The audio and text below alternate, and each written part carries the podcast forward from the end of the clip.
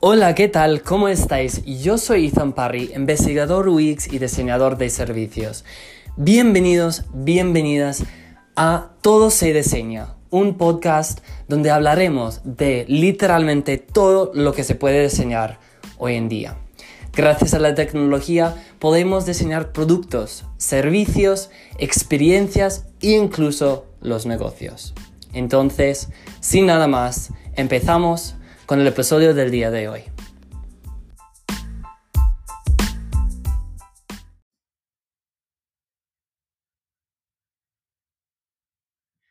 Hola, muy buenos días, muy buenas tardes. Eh, ¿Qué tal? Bienvenidos, bienvenidos a todos Se Diseña. Otro podcast más eh, el día de hoy y de hecho estoy súper feliz con la invitada que tengo, que es Flavia Alvarado. Em, de hecho, yo no he podido conocerle en persona, pero hace como una semana, dos semanas, eh, los cracks, las cracks de Colectivo 23 eh, tuvieron un masterclass sobre diseño inclusivo. Entonces, después de escuchar a Flavia, tenía que invitarla sí o sí para hablar de ese tema que es tan importante, que es la accesibilidad. Entonces, bienvenida Flavia, ¿qué tal? ¿Cómo estás? Hola, mucho gusto, un placer en verdad estar aquí contigo. De hecho, creo que es un honor. Eh, te sigo hace tiempo y, me encanta poder estar compartiendo contigo en este momento. Eh, nada, feliz, feliz, feliz.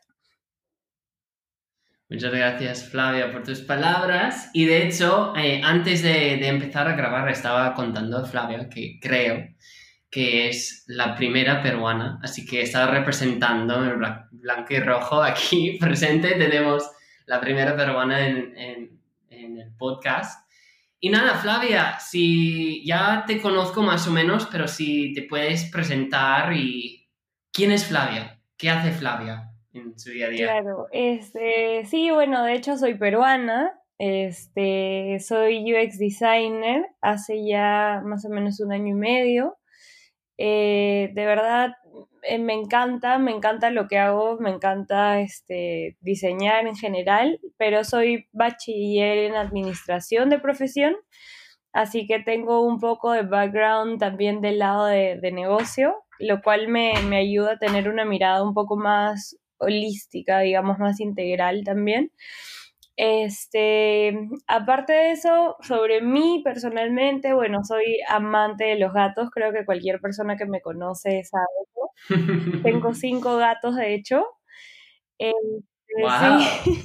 que en cualquier momento van a, van a llorar acá a mi lado. Eh, aparte, también me encanta bailar, bailo un poco de salsa y bachata. Y me encantan los tatuajes, tengo 11 tatuajes. 11 tatuajes. 11 tatuajes. Este, y básicamente eso, bueno, adoro viajar, me encanta. Eh, de hecho, espero eh, y que si todo sale bien en el 2021, espero estar por Europa también. Este, esos, esos eran los planes, así que esperemos que se puedan cumplir todavía.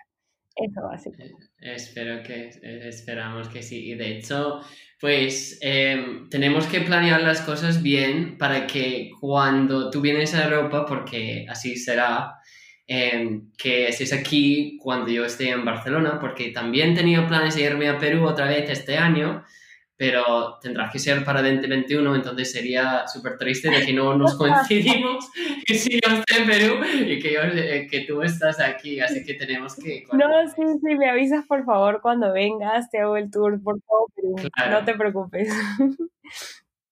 Bueno, ya conozco eh, Lima, em, pero sí, o sea, siempre pues vamos por un ceviche o lo tal, lo que sea. Eh, Vale, eh, genial, Flavia. Entonces, eh, ¿dónde estás trabajando ahora mismo? Yo estoy en Multiplica Talent, que es una consultora, eh, que de hecho también está en España, pero con, como cliente estoy con Scotiabank, Perú, así que básicamente trabajo todo el tiempo en Scotiabank. así Ya, ok. Sí. Perfecto, perfecto. Bueno, em, seguramente esto se va dando con contar tus experiencias y tal, pero me gustaría para los oyentes, las oyentes, pues es esta entrevista va a ser un poco distinta porque me gustaría eh, enfocar concretamente en este tema, este tema de, de accesibilidad. Entonces, y algo de lo cual sabes un poquito, em, ¿cómo, empezaste, uh, ¿cómo empezaste a entrar en, este mundo de accesibilidad? ¿Cómo entraste en este mundo? En realidad ha sido eh, oficialmente con el, banco, sí, porque bueno, el banco tiene compromisos de accesibilidad eh, con, sus plataformas digitales. Eh, entonces, como que ahí fui aprendiendo poco a poco, de la mano con Donny. Donny es el especialista en accesibilidad y él y yo somos como el dúo dinámico. Entonces, este, sí, he estado aprendiendo bastante, pero luego ya, en realidad, como es un tema que me gusta tanto, eh, me he estado ya, digamos, yo eh, de alguna manera especializando en llevando diferentes cursos, programas, ¿no?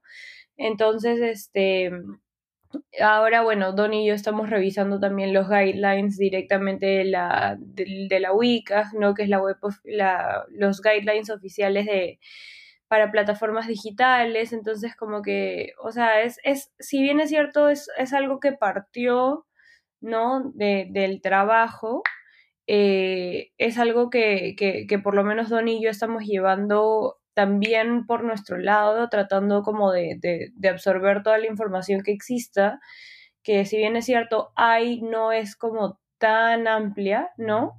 Entonces, como igual estamos intentando aprender todo lo posible para, para nada, seguir, seguir, seguir conociendo, seguir mejorando, seguir pudiendo, pudiendo ofrecer también lo, lo mejor, ¿no? Muy bien, muy bien.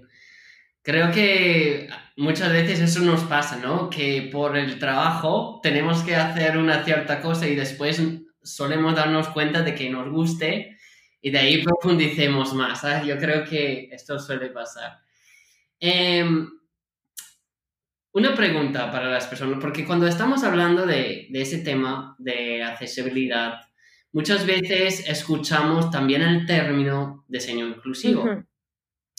Eh, me gustaría saber eh, si diseño inclusivo y la accesibilidad eh, es la misma cosa. ¿Hay una diferencia? ¿Qué, ¿Qué, opinas? A ver, lo que pasa es que accesibilidad, para que quede un poquito claro también para todos, es cuando normalmente modificas algo para que todas las personas lo puedan usar, ¿no? Entonces, este, yo tengo mi producto A y lo que hago es hacer una adaptación del producto A para que sea accesible y que todos lo puedan utilizar, ¿no?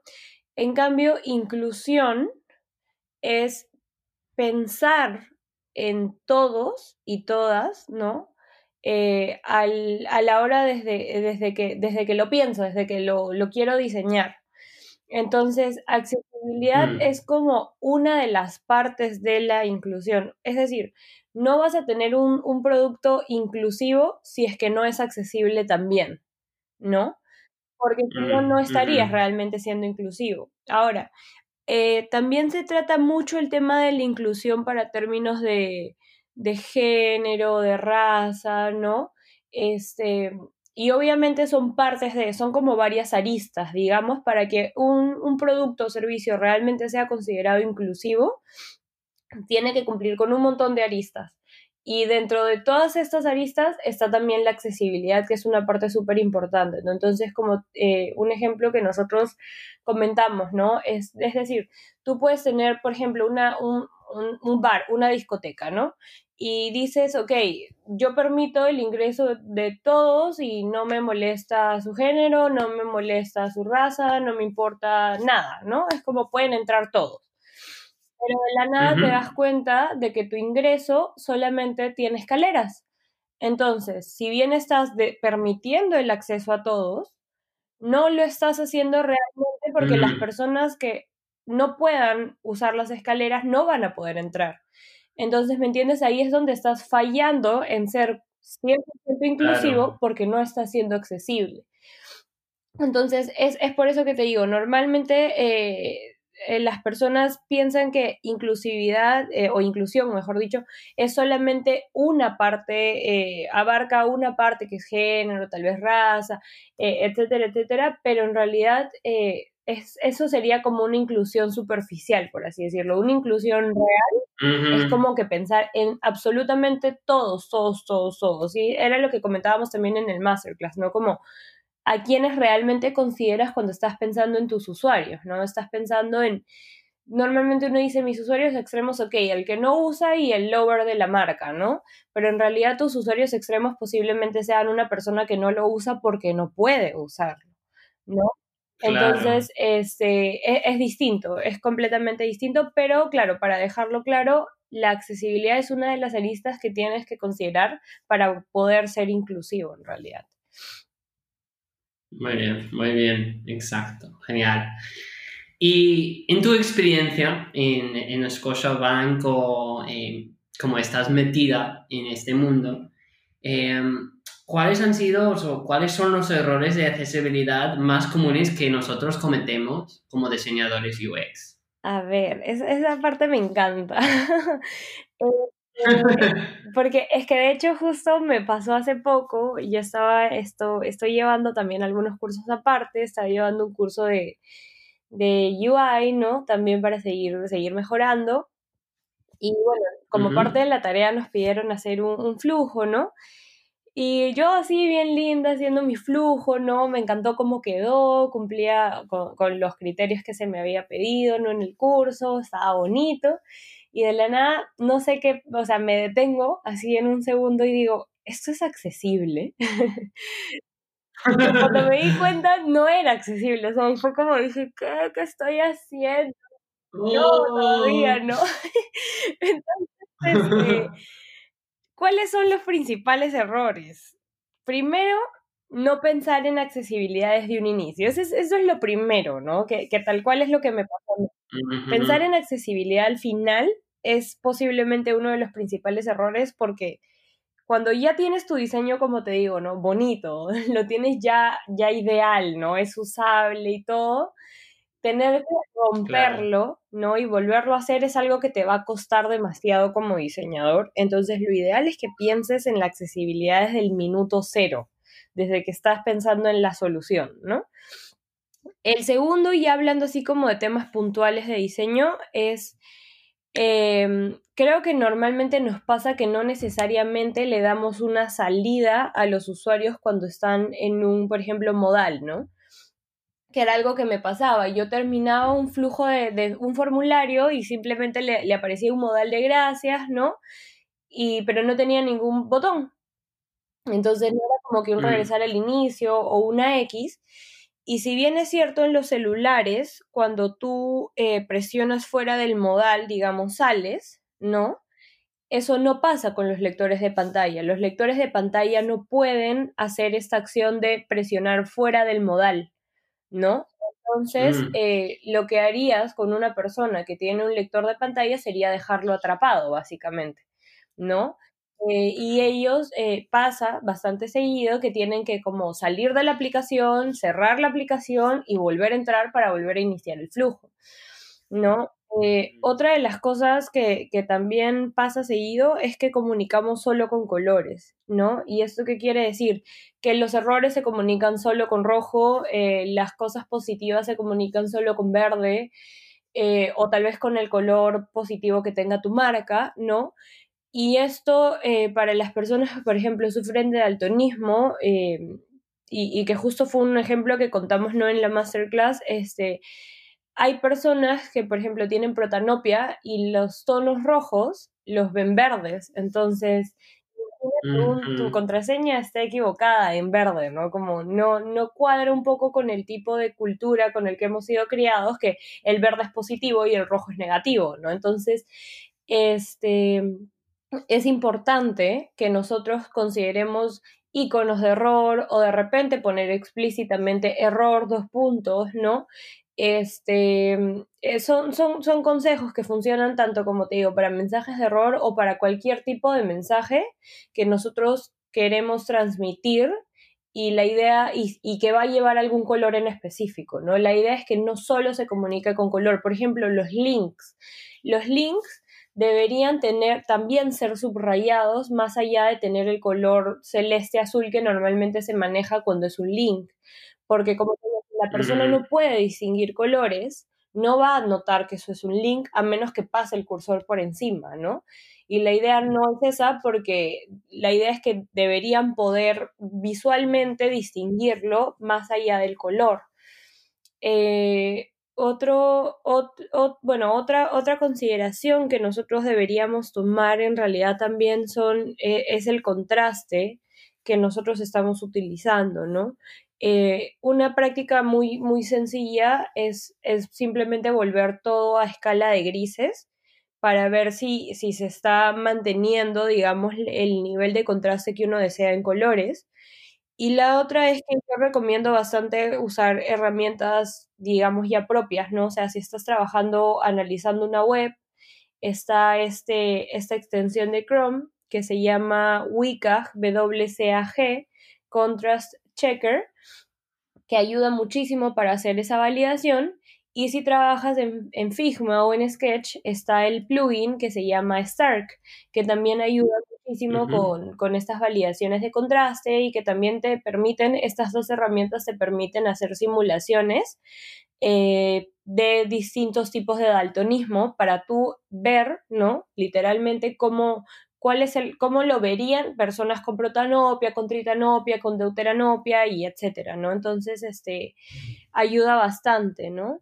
Em, esos creo que son los, los principales errores que, yo podría mencionar, porque después los otros están bastante ligados a, lectores de pantalla y tienen que ir un poco más asociados ya a cómo se trabaja de la mano con desarrollo. Y bueno, ahí va mi último principal error, creo yo, que este, tiene que haber una constante comunicación con desarrollo. O sea, tiene que muchísimo, muchísimo, muchísima comunicación, porque finalmente desarrollo es quien le va a dar vida, ¿no? Entonces, este, uno necesita eh, que desarrollo tenga claro qué es lo que uno quiere transmitir, ¿no? Este, para poder, em, en todo caso, por ejemplo, si yo finalmente ya sé cuál es el orden que quiero que tenga el lector, ¿no? Por ejemplo, primero siempre, la lectura de la pantalla para cualquier persona, sea lector de pantalla, sea una persona a persona, es de izquierda a derecha y de arriba hacia abajo, ¿no? Entonces ese es, ese es el, formato automático de escaneo que tenemos las personas cuando entramos a cualquier web, aplicación o, o hasta tal vez un, un, artículo, ¿no? Entonces, eh, ese es el mismo formato que siguen los lectores de, de, pantalla. Entonces, la idea es que este, los desarrolladores sepan que nosotros queremos que ese sea el orden que siga, ¿no? Entonces es importante, como te digo, comentarle a los desarrolladores por si acaso esto no funciona de tal manera, esto quiero que sea leído de tal manera y hacer ese seguimiento, ¿no? Este, justo hace, hace en, este, en este curso que te comento, se hablaba un poco de también que los UIs hacemos un, eh, un tipo de como QA, ¿no? De ser, eh, de nosotros mismos, testear a nivel de diseño cómo está quedando la plataforma. Estoy segura de que muchas personas lo hacen eh, por cuenta propia sin saber que existe este como QA UI, pero sí debería, deberíamos hacerlo, ¿no? O sea, sí debería ser algo, eso es mm. una recomendación súper importante, ¿no? Que si tú estás diseñando algo que luego va a pasar a desarrollo, luego tú también hagas un testeo, ¿no? Para que veas tú a nivel de diseño cómo ha quedado finalmente esa plataforma, ¿no? Este, y si cumple también con los criterios de accesibilidad que tú habías propuesto, si el nivel de contraste realmente es el que tú habías propuesto, si los mensajes este, tienen, aparte de los colores, las imágenes o el acompañamiento que tú habías propuesto, si cuando activas el lector de pantalla el, el orden de lectura es el que tú habías propuesto, ¿no? Si los modales cumplen con tener esta funcionalidad de salir, este, otra cosa que también es súper importante es que las áreas tapeables tengan al menos un, ratio, eh, digamos, un ratio tapeable de 48 por 48. Y esto no significa que tus iconos deban ser de 48 por 48, sino que este, el área tapeable, el, el icono puede ser de 24 por 24, pero tiene que tener un padding tapeable también, que es como que el, contenedor completo de ese icono. Entonces es importante que también cuando eso mm. pase a desarrollo, tú te asegures de que eso funciona, ¿no? Este, y, y, hagas todas esas pruebas, ¿no? Porque si no, finalmente tú lo puedes dejar en diseño, que vendría a ser como dejarlo en palabras y en documento, ¿no? Súper accesible, pero en la realidad no lo va a hacer. Entonces es súper importante que se trabaje muy de la mano con, con desarrollo para que sean como esa dupla, ¿no? Esa dupla que realmente lleva a la realidad algo, algo, real, algo realmente accesible, ¿no? Valga la redundancia. Claro, buenazo, muy buenazo. Em, muchas gracias por compartir todo esto. Yo creo que son recomendaciones que son muy importantes que tenemos que considerar eh, a la hora de diseñar los productos, los servicios que, que, estamos, que estamos creando. Yo, de hecho, em, estoy completamente de acuerdo. Yo estoy haciendo un curso, no de UI, pero un curso de, de UX Writing. Y hablamos mucho de esto de... De hecho, había un módulo concreto sobre los mensajes de error. Y justo lo que tú comentas de, de que solemos solamente depender del color. Y hay ciertos trucos que, son súper sencillos al final, eh, que hacen la diferencia. O sea, no sé incluso si te has encontrado en una web donde, claro, tienes el formulario típico, por decirlo así, para, ingresar a, tu cuenta, ¿no? Para iniciar la sesión. Y yo ahora soy más consciente de, de, yo veo esto bastante, es que en vez de tener eh, usuario, o sea, el nombre de usuario arriba y, contraseña arriba, con un texto arriba que dice contraseña y usuario, a veces lo ponen en un gris ahí en el mismo campo. Entonces, a la hora de escribir, se desaparece. Entonces, muchas veces está, o sea, en este caso el usuario y contraseña es relativamente sencillo recordar, pero yo he visto incluso formularios que, por ejemplo, tienes que poner la contraseña de alguna manera o fecha de nacimiento de alguna manera o un número, lo tienes que escribir de, una forma exacta y cuando tú empiezas a escribir se desaparece y después te olvidas de, lo, que, de lo que tienes que escribir. Entonces, yo creo que aquí con el tema de color, eh, además, de, además de o sea, texto es muy importante, o sea, el poder de las palabras también es algo que, tenemos que considerar dónde lo ponemos, porque si solo dependemos del color rojo, em, como tú decías, ¿no? De, ahí hay, hay, un problema. Y yo creo que también esto de desarrollo, o sea, cuando yo empecé en UX, no quiero decir que tenía miedo del equipo de desarrollo. Ahora que voy a, que, va a venir de, todo el hate de, de, gente que desarrolla, que escucha mi podcast. No, pero es, es un poco lo que comentabas, ¿no? De que al final de todo, eh, la sacudía, o sea, llevaba mi prototipo bien bonito y tal, y lo, llevaba a ellos y después, vale, lavo mis manos y ahora implementa esto y hazlo realidad. Y yo creo que es errónea esta forma de pensar, tenemos que involucrarles tanto desde el principio. Eh, bueno, involucrarles desde el principio en todos aspectos. O sea, claro, a nivel de accesibilidad, em, ellos eh, van a implementar esas cosas y lo van a hacer accesible o no. Entonces, claro, lo que tú dijiste, tenemos que comentarles, mira, hay que hacer esto, para el lector de pantallas hay que hacer esto, pero también incluirles eh, ir mucho más ahí de qué es lo que tienen que hacer y ayudarles a entender el por exacto, Exacto. porque, claro, em, en todos los aspectos, o sea, ¿por qué en primer lugar estamos diseñando este producto? ¿Para quién? Entonces, de ahí yo creo que es importante desde como investigación, que comparten el por qué, en las entrevistas con los usuarios, ayudarles a entender el por qué es importante que diseñemos algo de forma accesible. Y de ahí, si todos entendemos esto, mucho mejor. desde mi punto de vista. Sí, sin duda, ahí sí sin duda tienes toda la razón. O sea, hay una gran diferencia y en resultados también de cuando trabajas, así como dices, ¿no? Como yo diseño, toma, ya encárgate de hacerlo realidad versus cuando trabajas de la mano con, con el desarrollador. Este, porque igual sí, o sea, imagino que sabes, ¿no? Pero las tres como aristas del UX son como el, la persona, ¿no? El negocio y la tecnología. Entonces, muchas veces se nos olvida también considerar la tecnología, ¿no? Entonces nosotros queremos que salgan unicornios de la pantalla y de la nada llegamos y el desarrollador nos dice, ok, pero eso no se puede, ¿no? La tecnología no lo Claro. Y tú le dices, no, pero tienes que hacerlo.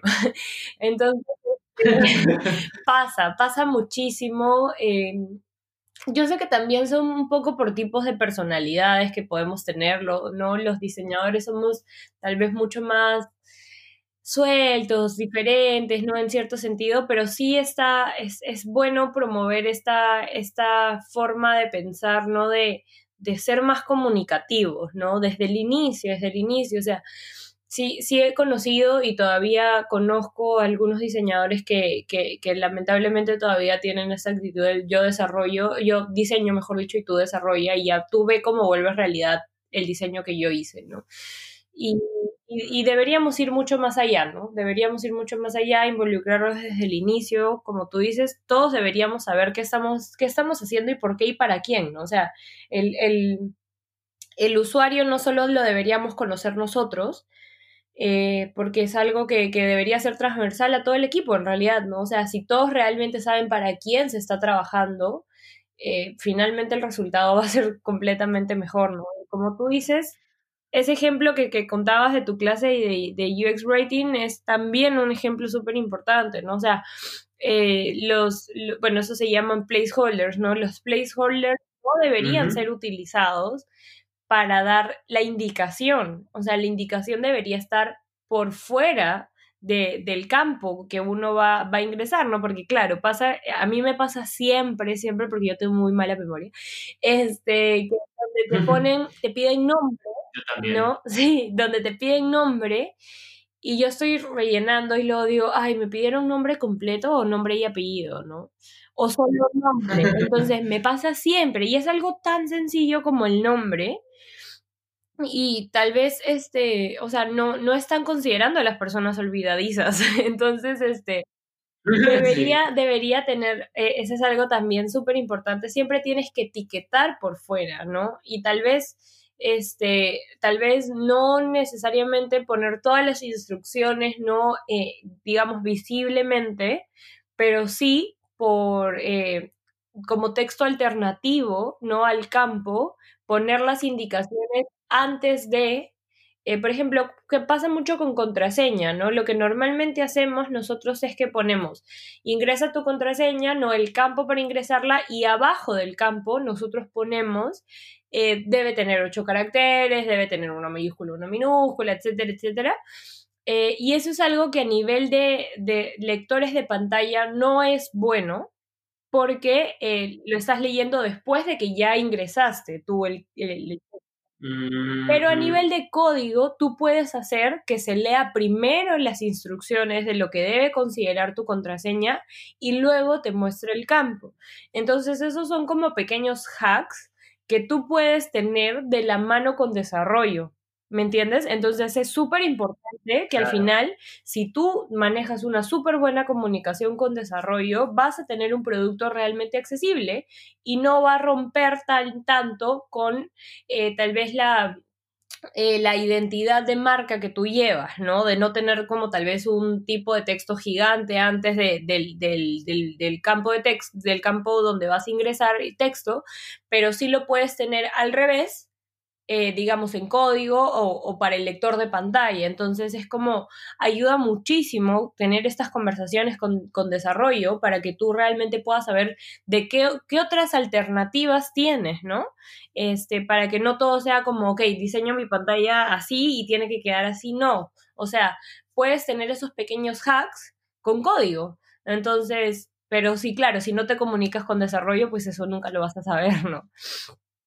Exacto, yo creo que también otro tema, porque aquí salen muchos temas, ¿no? De, lo cual podemos estar hablando un buen rato.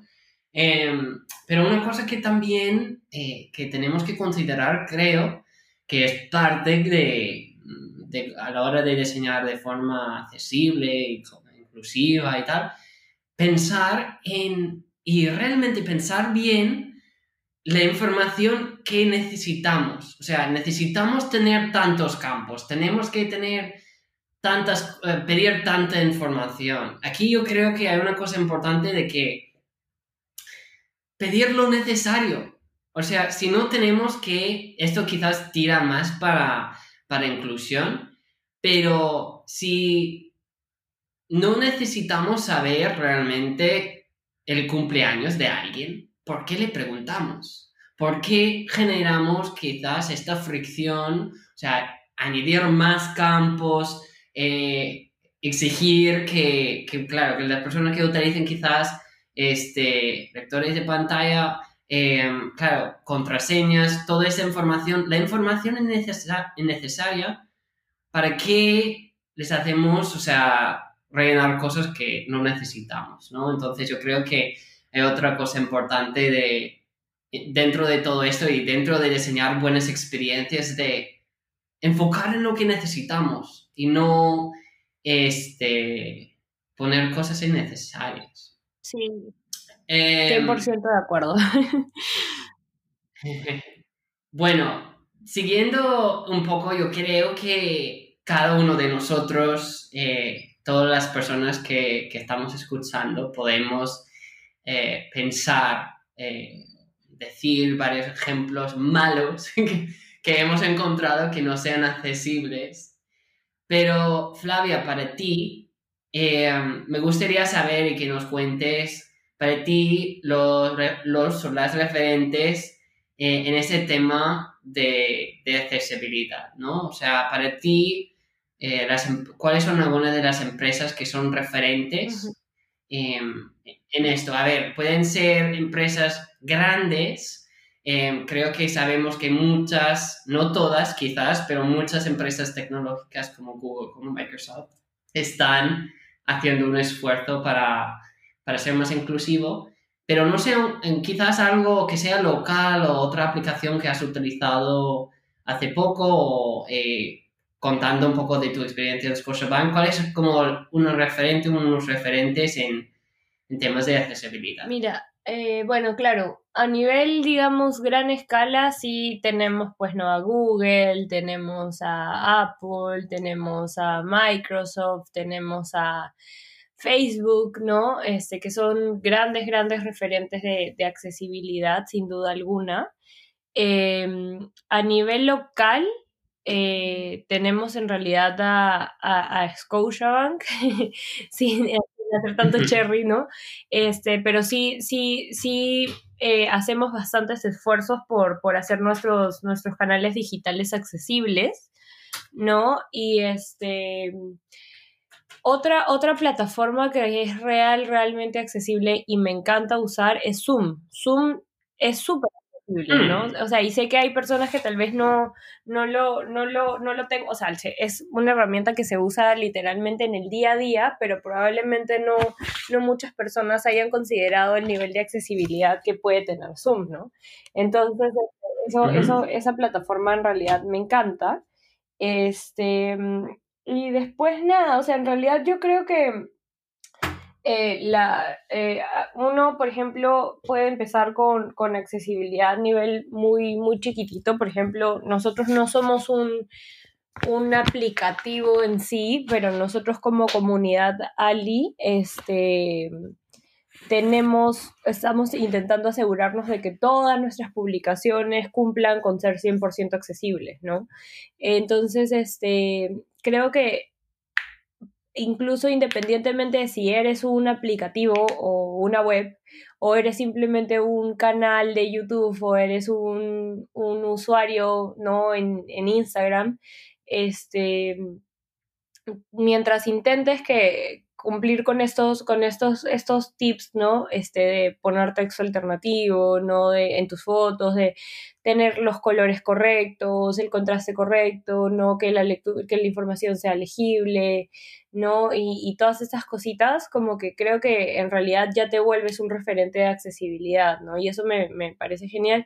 De hecho, justo ahí hay, por ejemplo, este Visual, eh, Visual Thinking School, eh, que es una, una comunidad también acá en Perú, este, ya también está empezando a poner textos alternativos en sus redes sociales, ¿no? Entonces eso nos parece súper genial, porque, como te digo, no son una plataforma, un aplicativo en sí, pero son parte de una comunidad digital, ¿no? Entonces, igual Igual no es como que, por ejemplo, Instagram puede ser accesible, pero Instagram no vuelve tus publicaciones accesibles. Entonces eso ya depende como de uno mismo, ¿no? igual con Facebook, igual con LinkedIn, Facebook y LinkedIn pueden ser súper accesibles, pero las publicaciones dependen de uno. Si tú le pones texto alternativo o mm. no, depende de uno. Si tú le pones el buen contraste a tu foto, depende de uno, ¿no? Si tú publicas un video y tiene captions o no, depende de uno. Entonces, como Facebook te va a dar todas las alternativas, toditas. No te va a permitir poner texto alternativo, te va a permitir eh, agregar captions, subtítulos, este, descripciones y todo lo demás. Pero finalmente quien decide volver el contenido también accesible es uno, ¿no? Entonces eso, eso también es importante resaltarlo. Súper importante, sí, sí, sí. Y de hecho hago aquí un compromiso, una promesa de comunidad que eso sí, además de, de todo este masterclass, de lo cual os conté al principio, eh, es uno de, de, los aprendizajes que también he, llevado de que yo mismo eh, tengo que o sea, no sabía que cuán fácil es a poner texto alternativo. Pero, como Flavia acabo de mencionar, eh, por ejemplo, en el caso de Instagram, está un poco escondido, o sea, no es tan obvio. O sea, tienes que ir a la configuración y lo que tú estabas diciendo es, es esto, tú tienes que hacer un esfuerzo. Ojalá en un futuro cercano que automáticamente añade esto y, que las cosas sean accesibles a la hora de publicar. Pero de momento eh, tenemos que hacer ese esfuerzo. Y yo me comprometo a, añadir eh, eh, que, sea más, más accesibles mis posts y esas cosas. lo tengo muy presente. Perfecto, me encanta, me encanta. Igual eso es a poco, así que no te preocupes. Pero sí, como Claro. Instagram lo tiene oculto, LinkedIn sí lo tiene mucho más visible. LinkedIn es como abres una foto y ya te pone agregar texto alternativo, ¿no? todavía también lo tiene un poquito oculto, pero es, son cosas que creo que uno también entrando así como a, digamos, a, chismosear, se diría acá en Perú, como así entrar a, a indagar, a revisar, ¿no? Instagram, Facebook en general, porque creo que hay un montón de funcionalidades más allá de la accesibilidad que uno no conoce que tiene Instagram o Facebook. Entonces, uno simplemente entrar por entrar, probar, entrar a configuración avanzada, ir viendo detalles, como se puede ir dando cuenta de todas las herramientas que, que, nos dan, ¿no? Pero sí, o sea, ellos siempre van a ser grandes referentes de, de accesibilidad, pero que algo sea realmente accesible, pues depende de uno, no es como Apple y Android siempre nos van a dar la opción de tener el lector de pantalla, pero eso no quita que tu, que tu aplicación tal vez no, no, no cumpla con tener esta, estos textos alternativos y cuando el, actives el lector de pantalla se lea cualquier cosa, ¿no? Entonces, este, es importante, eh, más allá de tomarlos a ellos como referentes, también pues nosotros, este, nosotros mismos, como tú dices, tomar este compromiso de hacer nuestro contenido eh, accesible, ¿no? Claro, claro. Y entonces nosotros tenemos que, eh, nosotros tenemos, lo que estoy escuchando aquí es eh, que nosotros, claro, tenemos la responsabilidad de, hacer, buscar esto y, y, enterrarnos de las diferentes opciones a la hora de, de, crear cosas más, más accesibles. Y entonces, ya has comentado un poco de esto, que, claro, yo no sabía, o sea, yo no sabía de estos de textos alternativos hasta que escuché, eh, ¿no? Participé en este masterclass. Entonces, yo creo que una de, las, una de las maneras que podemos eh, aprender más es a través de las comunidades. Em, entonces, eh, Flavia, junto, bueno, ahora que nos comentes, em, ha creado esto que se llama, una comunidad que se llama Ali Perú, o sea, Ali en plan A11Y.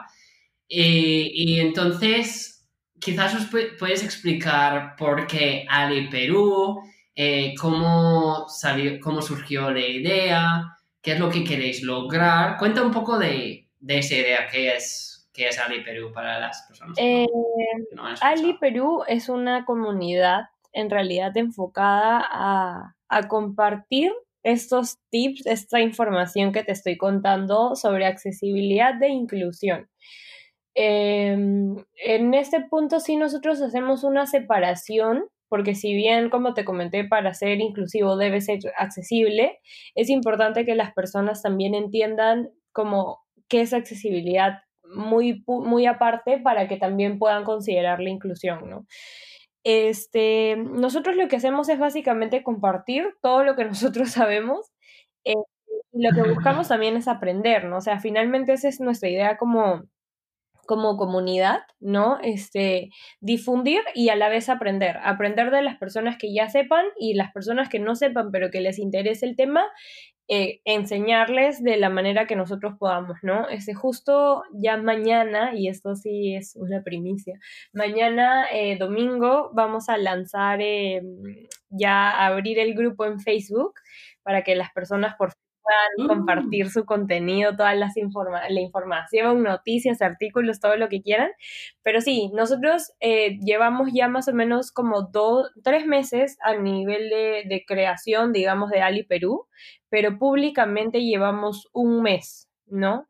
Este, pero decidimos esperar un mes para, para, ya lanzar, digamos, este canal, este grupo, porque queríamos primero cumplir con, con darle la información básica a las personas, ¿no? Como antes, antes de que, de que nos, nos alborotemos y publiquemos de todo, este, qué, qué es accesibilidad, ¿no? O sea, entonces eso es lo que hemos ido haciendo como eh, ir explicando las cosas básicas, las cosas como primordiales, por así decirlo, este, para que luego las personas puedan este, compartir, compartir contenido que realmente aporte, ¿no? Y no compartir por compartir o no compartir este, cosas que generen polémicas, sino como cosas que realmente ayuden a nutrir y a que esta comunidad este, crezca, ¿no?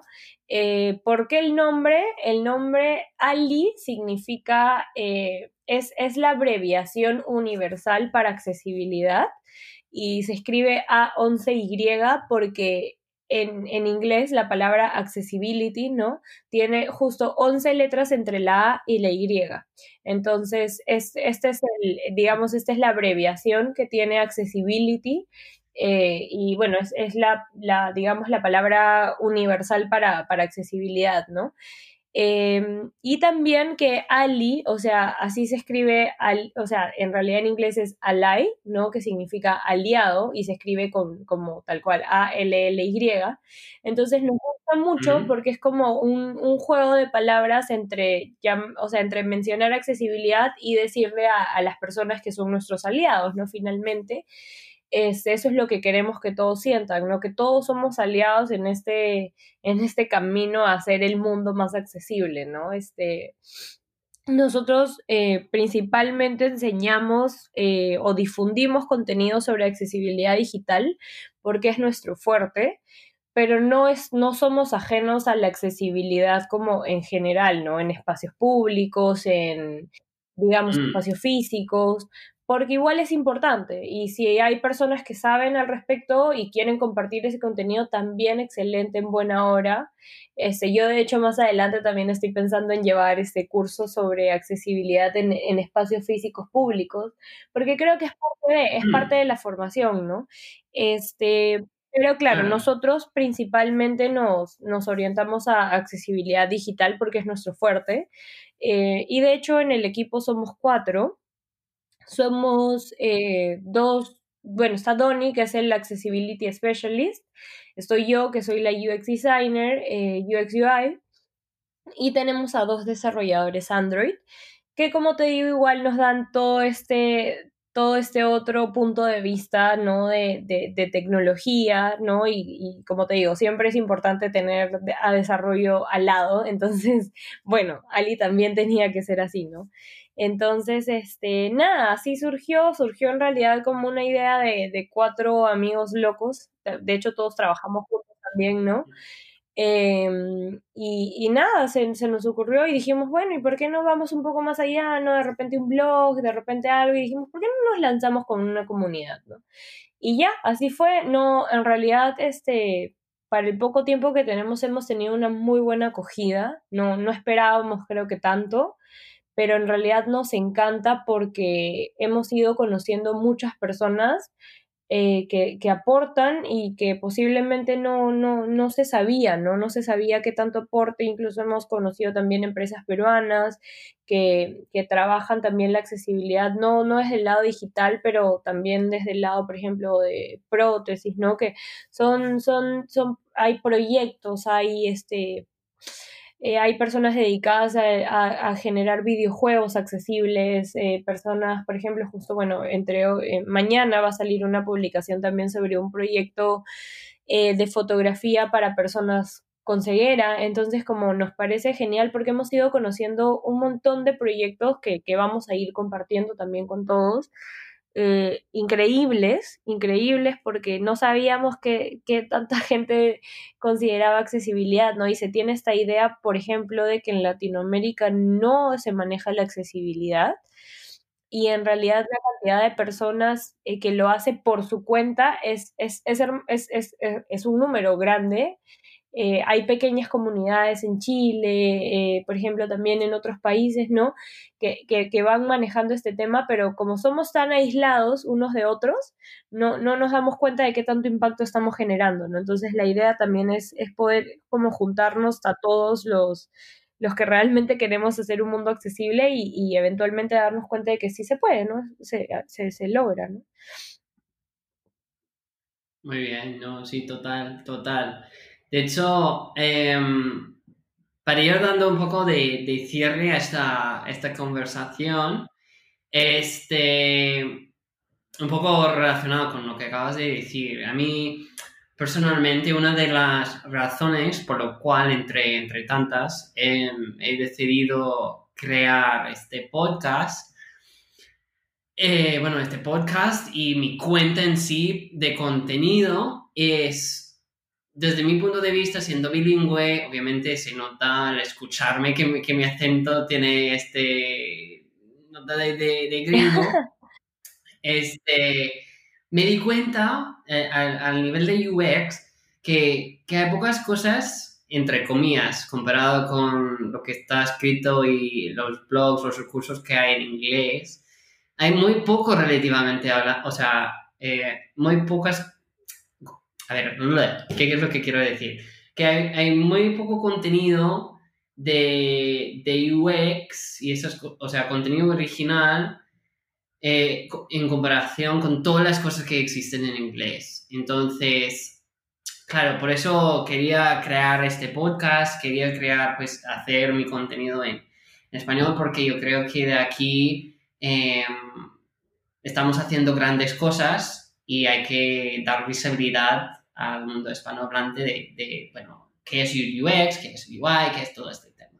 Entonces, mi pregunta es, porque sé que, bueno, mencionaste los eh, Web, Accessibility, Web Accessibility Guidelines y esas cosas que existen en inglés, para las personas, además de ir a, vuestra cuenta, la de Perú, eh, que quieren aprender más de, de ese tema de de accesibilidad y quieren indagar más, hay algunos libros o blogs o, bueno, incluso herramientas, mencionaste el, contrast eh, checker, pero cosas donde ellos pueden y ellas pueden indagar más. Eh, unos recursos que recomendarías que quizás están, no sé si hay eh, como referente, si tienes referentes en español o igual en general si tienes otros recursos que, En realidad, mira, en español no hay demasiado contenido, lamentablemente, pero hay algunos cursos en LinkedIn,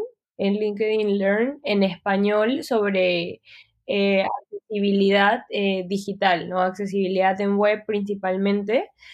Eh, yo luego de todas maneras te puedo pasar los links y los nombres de cada curso. y hay algunos artículos pequeños que también te, te explican pero la mayoría del contenido lamentablemente todavía está en inglés, ¿no? O sea, Microsoft tiene sus propios guidelines, están los guidelines o pautas ¿no? de, la misma eh, web, eh, lo que nosotros le llamamos WCAG, ¿no? que es la web este, content, content, Accessibility Guidelines. Entonces, este, lamentablemente esto todavía está en inglés y de hecho también por eso surgimos, ¿no? Para, así como tú, para, para digamos, este, ser el, el translator, el como como traducir esto a, español y llevarlo a las personas. Em, lamentablemente sí, o sea, cursos que hemos encontrado en español solamente en LinkedIn, después todos los demás que hemos encontrado, y hay un montón, son en inglés. Coursera tiene un curso muy completo de accesibilidad eh, que se llama An Introduction to Accessibility and Inclusive Design. Es un curso bastante completo. Eh, después LinkedIn también tiene cursos en inglés, también bastante completos. Entonces, este contenido en inglés hay al por mayor, ¿no? Eso sí vas a encontrar un montón. En español, lamentablemente, todavía no hay tantos. Eh, pero nada, o sea, igual nosotros como comunidad estamos siempre, siempre abiertos a, que si alguien por ahí encuentra y lo puede compartir en buena hora, excelente. Este, igual yo te voy a pasar la lista de, recursos y, eh, que nosotros manejamos, eh, que son como algunos links, los, los mismos links a los cursos, las extensiones que te comentábamos, ¿no? Entonces, este, para que, para que, bueno, luego se pueda compartir, ¿no? Con la, con la, con la comunidad. Perfecto. Pues muchas gracias, Flavia. Em, la verdad, muchas gracias por tu tiempo. Como decía Flavia, lo que, vamos, lo que voy a hacer es, además de lanzar este, o sea, eh, publicar este podcast, lo que estoy haciendo con todas las entrevistas es en mi blog, eh, también estoy colgando el, enlace para, el podcast, pero que ahí estoy dejando todos los recursos que va mencionando cada persona que, invito. Entonces, cuando yo lanzo este podcast, eh, que estáis atentos a, las redes y incluiré el enlace donde podéis ver todos los recursos, eh, eh, eh, toda la info que, me va a pasar Flavia, los enlaces para, para Ale Perú, para que también podáis uniros a, esa comunidad en Facebook y seguir aprendiendo. Así que muchas gracias Flavia por tu tiempo y hablar de, de ese tema tan importante. Yo creo que podríamos hablar mucho más de, esto, seguro que sí, pero por el momento te dejo disfrutar el resto de, del día. perfecto, no te preocupes. Gracias más bien a ti por, por este espacio. Eh, y nada, si nos quieren encontrar a nosotros como Ali Perú en redes, estamos como, como Ali, literalmente a 11Y Perú en, en, en, Instagram, en LinkedIn y en Facebook. Eh, estamos con el mismo nombre, así que creo que eso, eso va a ayudar a hacernos más encontrables.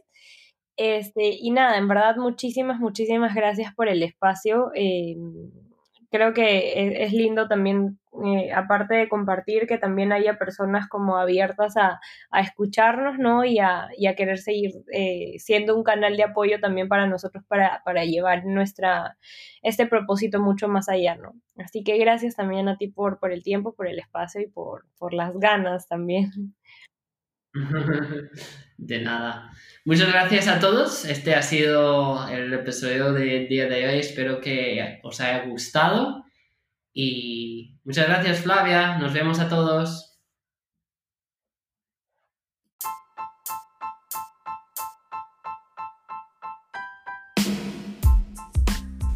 Y este ha sido el episodio del día de hoy.